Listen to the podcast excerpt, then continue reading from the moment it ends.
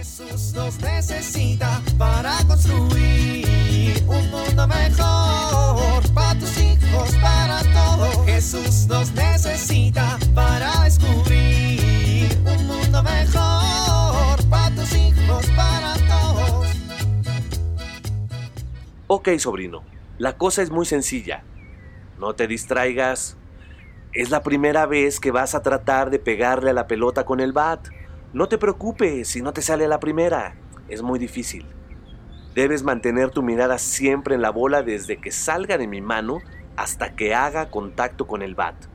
Órale, vete hasta el final del patio. ¿Listo? ¡Allá va!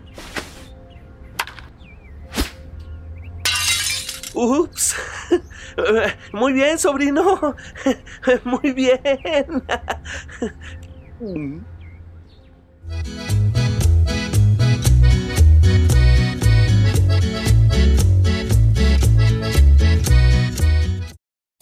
Órale, ¿por qué me das un almohadazo? Porque te estoy hablando, zángano. Ay, pues no te estaba poniendo atención. Ah, pues se notó.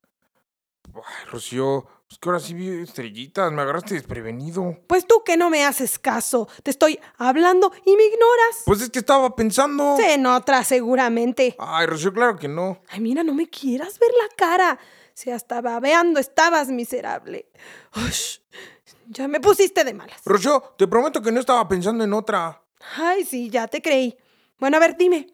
¿En qué estabas pensando que estabas tan distraído? Pues me estaba preguntando de qué manera el Espíritu Santo actuó en toda la historia de la salvación. Ay, Javier, no me quieras ver la cara de mensa. Mi amor, ni siquiera te estaba viendo la cara. Pues por eso. Ah, Es que de pronto me quedé pensando en eso, mira. Sin duda, el Espíritu Santo pues ha estado presente, más que presente. Ha actuado en la historia de la salvación, ¿no crees? Pues sí, Y ha estado presente en toda la historia de la humanidad y en el mundo. Y, pues sí. y entonces pues me quedé pensando cuál es la misión del Espíritu Santo en el mundo. Y de pronto me surgió otra duda. ¿Cuál es la importancia del Espíritu Santo en el entorno familiar? Ay, Javier, estás muy elevado. Ya me voy a dormir. Eh, pero es importante reflexionarlo, ¿no? Ahorita a las 10 de la noche en domingo. Ah, pues me vino la duda de pronto. Es que, mira, si reflexionamos sobre la presencia del Espíritu Santo, por ejemplo, en los hechos de los apóstoles, pues las maneras en las que se fueron dando todas las conversiones, cuando habló por los apóstoles, pues la forma en cómo fue guiando a los primeros cristianos para ir fundando la iglesia.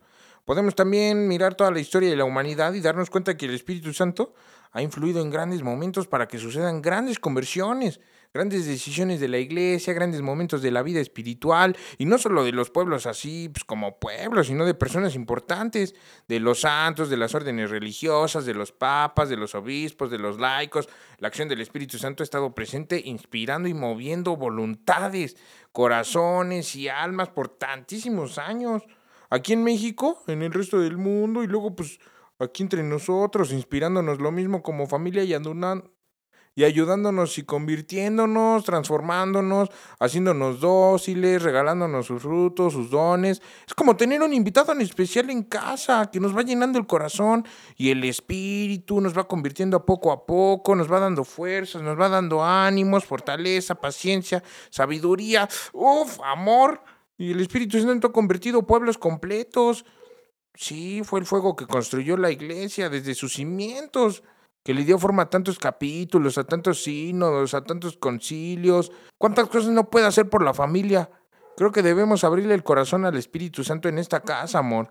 Creo que deberíamos invocarlo, pedirle que esté cerca de nosotros, abrirle nuestro corazón, permitirle entrar y que nos transforme en un matrimonio pleno y feliz, ¿no crees, amor? ¿Amor? ¿Amor? Ya se durmió. Bueno, ya mañana le digo la idea que tengo en mente. Ah, Javier, Ay, Rocío, ya estaba dormido, ¿por qué me pegas? ni creas que porque estoy dormida voy a dar por terminada la discusión. Ay, amor, te amo. Yo te amo más. No, yo te amo más. No, yo te amo más. Bueno, está, está bien. Jesús nos necesita para construir un mundo mejor para tus hijos, para todos. Ya estate quieto. Deja de moverte. Pon atención a tu clase. Ay, contigo no se puede. ¿Así? ¿Cómo vas a aprender? Esto sucede cuando alguno de nuestros hijos es inquieto y le cuesta trabajo concentrarse. Pero ¿qué puedo hacer? Es importante considerar que cada hijo tiene un temperamento distinto y hay algunos que les gusta la actividad y estar en todo.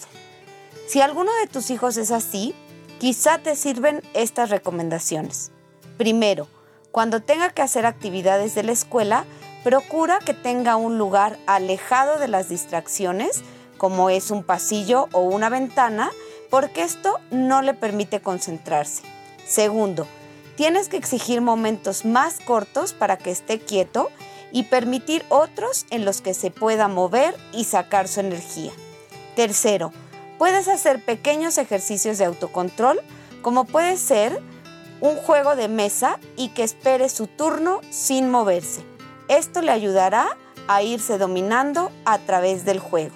Soy Pilar Velasco.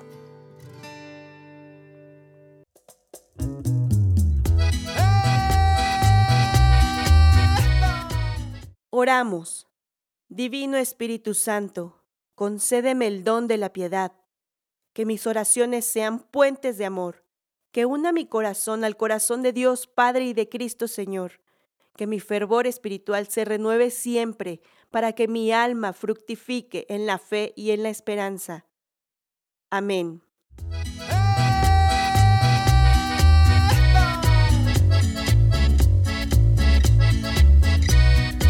Jesús nos necesita para construir. Vivir en familia. Comenten en familia lo más interesante de la catequesis. Platiquen cómo sería la familia si nos dejáramos guiar por el Espíritu Santo.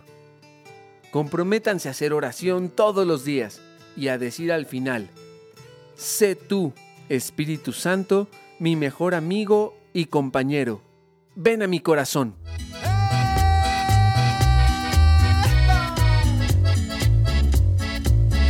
Te invitamos a compartir y dialogar este encuentro de la serie Dios camina entre nosotros con tu familia. RCP es un programa de PPC México al servicio de las comunidades parroquiales. Hasta la próxima.